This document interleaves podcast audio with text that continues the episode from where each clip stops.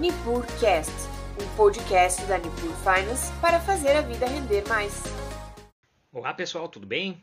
Meu nome é Christian Peliza e estamos iniciando mais uma edição dos nossos insights semanais falando sobre os principais acontecimentos da semana na área econômica e nos mercados e o que teremos pela frente aí nos próximos dias.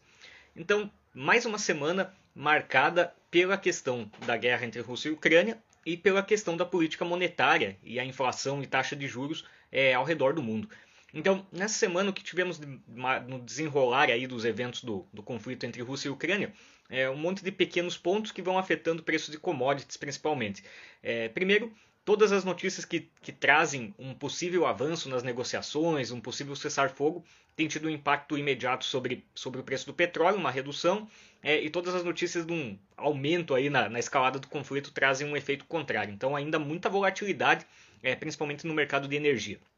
Ao mesmo tempo, é, nós tivemos de ontem para hoje o anúncio dos Estados Unidos de que eles vão liberar é, um volume bem considerável de reservas aí de petróleo é, para o mundo, né, para negociação. Então uh, é uma quantidade expressiva de barris de petróleo por dia que serão liberados da reserva americana.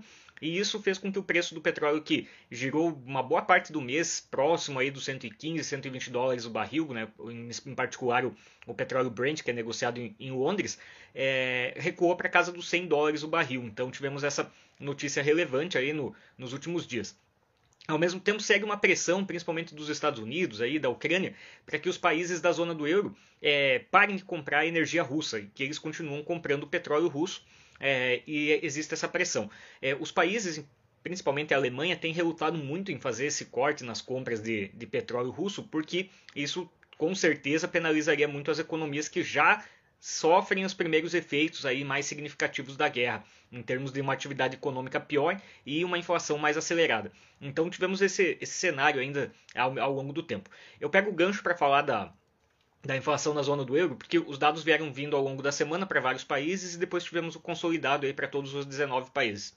Então, uma inflação muito fora da normalidade do, do que temos nessa região. É, a meta de inflação anual deles é de 2%, para se ter uma ideia, e no mês de março a Espanha teve 3% de, de, de aumento no índice de preços ao consumidor, a Alemanha e Portugal 2,5%, é, França 1.4 e Itália 1.2, então quase o que a meta inteira do ano em um mês. É, os acumulados de inflação, a Espanha, por exemplo, chegando próximo aos 10%, algo bem considerável, a Alemanha passando de 7%, e o consolidado da zona do euro foi 2,5% ah, em março, a um acumulado de 7,5% em 12 meses. Então, inflação extremamente elevada na zona do euro e a gente vê isso já como uma consequência direta da guerra entre Rússia e Ucrânia, que fez com que os preços de energia e alimentos disparassem na região.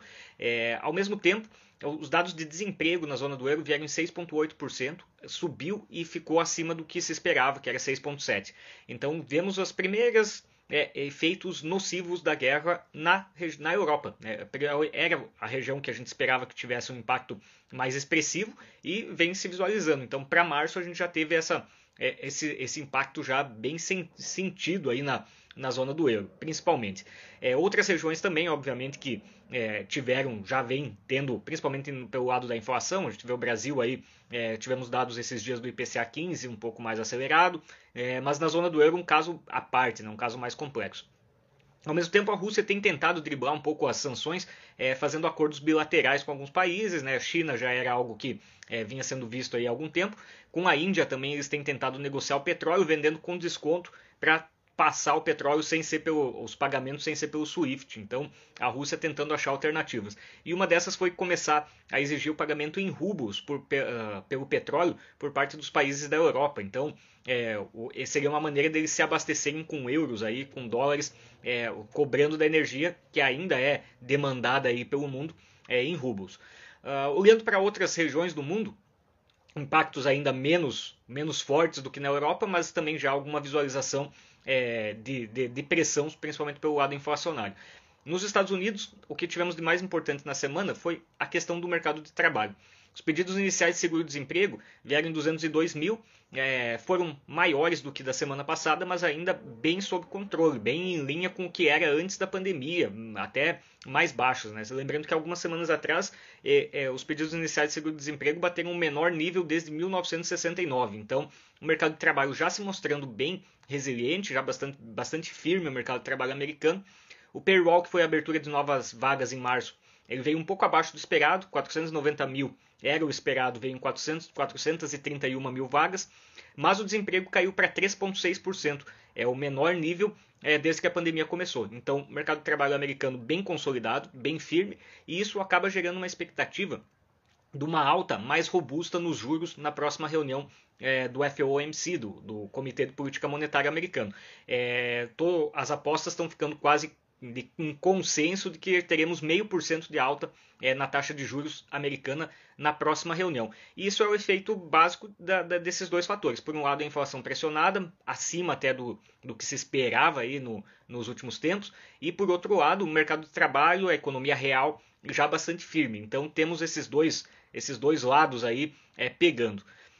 Seguindo ainda na, na questão do, é, dos dados aí da semana, a China, que é outro, um outro player extremamente importante no mercado, a segunda maior economia do mundo, é, nós tivemos os dados do PMI, que é, é, é um, um, relatório aí que indica o nível de atividade econômica é, do país. Saiu o PMI é, geral e o PMI da indústria também. Né? E o que vimos foi a primeira vez em, desde a pandemia em que a, os serviços e indústria retraíram ao mesmo tempo na China. Então tivemos uma queda de atividade econômica na China em março e a motivação foi por dois lados. Primeiro, efeito também da guerra entre Rússia e Ucrânia, com mais pressão sobre custos, e por outro lado, é o fato de que a China persiste com as políticas restritivas em relação ao Covid. Então, houve um novo surto de Covid na China é, e eles adotaram lockdowns em regiões importantes, então em regiões com atividade industrial relevante, e isso gerou uma penalização sobre a atividade econômica. Então, um março bem ruim é, no mercado chinês. Então, tivemos esse lado. Para o Brasil, até aqui no, na semana, é, ainda uma discussão bem mais forte sobre o quanto a nossa política monetária é, vai persistir, né? o quanto a gente vai ter que seguir com, com um aperto monetário. Então, ainda repercutindo aí a questão da ata do Copom e as declarações do Campos Neto. Então, o Campos Neto afirmou que acredita que é, 12,75 deve ser nossa taxa Selic terminal. É, com 12,75 a gente consegue gradativamente empurrar a inflação para baixo, é, ao mesmo tempo uh, já pontuando que existem riscos. Né? E o risco é a guerra da Ucrânia se estender, o preço do petróleo continuar alto, o que exigiria um esforço maior, e ou então a nossa parte fiscal ficar comprometida, né? A gente está num ano eleitoral, é um ano de bastante ruído, então ele aponta, o Banco Central aponta essas duas é, questões que podem atrapalhar. Se isso não ocorrer, nenhuma dessas duas, a gente deve parar a alta de juros em 12,75 lá em maio. Estaciona em 12,75, fica nessa faixa até a inflação começar a ceder e depois a gente passa por um ciclo de, de redução de juros. Então, por enquanto, ainda tudo muito incerto, né? dado que é, os dois fatores que, que podem interferir não são de fácil previsibilidade, né? que é um conflito é, um, um, conflito político lá do lado é, da Rússia e Ucrânia e, e, o nosso aspecto político aí, eleitoral que também não é tão simples. Seguindo a linha dos indicadores, nós tivemos o IGPM que é, é usado para é, um índice inflacionário que é usado, por exemplo, para fazer o reajuste de aluguéis, ele veio em 1,74 contra um esperado aí de, de 1,37. Então ele veio acima do, do esperado, o IGPM. É, o IGPM, uma, a maior parte do IGPM é, pega uh, a parte de, de, atacado, então o preço aí de atacado é influenciado, é, influencia o IGPM. Com esse aumento de combustíveis e tudo mais, era bastante certo aí que, que ele viesse a subir.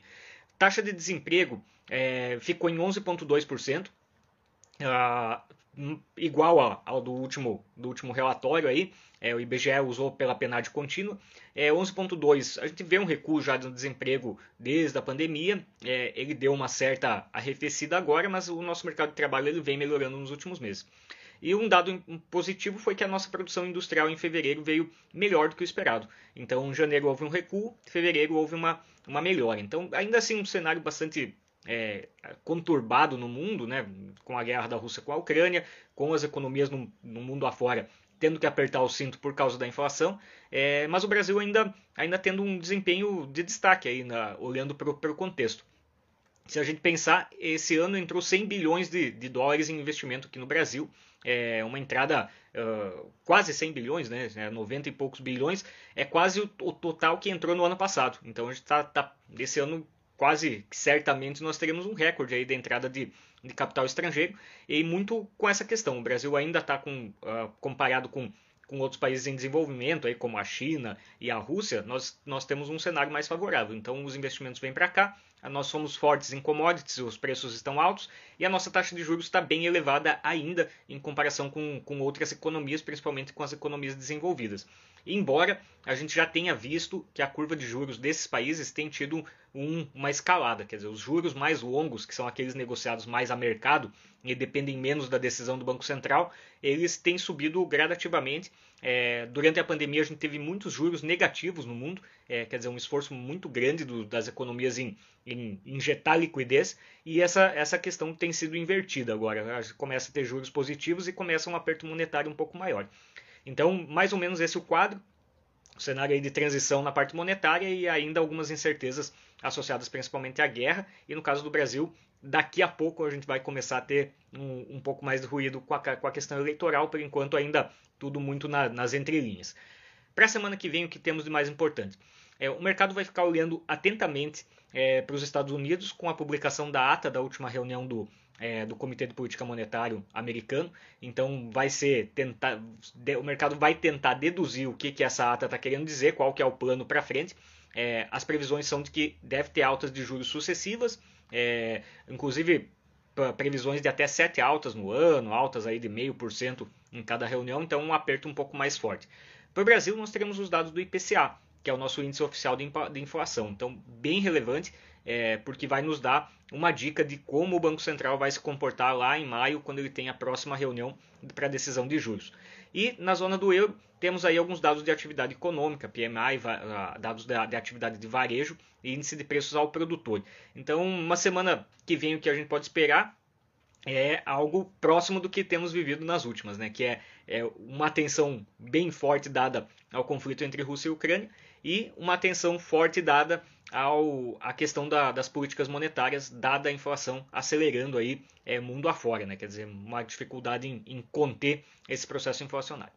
É, eu agradeço a todos que seguiram aí ó, o nosso bate-papo. Eu convido todo mundo a, a nos acompanhar aí todas as sextas-feiras ao meio-dia e 40, a gente trazendo aí os conteúdos mais é, importantes aí da parte econômica e dos mercados financeiros mundo afora. É, novamente, obrigado e até a semana que vem. Abraço, pessoal. Tchau, tchau. E aí, curtiu o nosso conteúdo?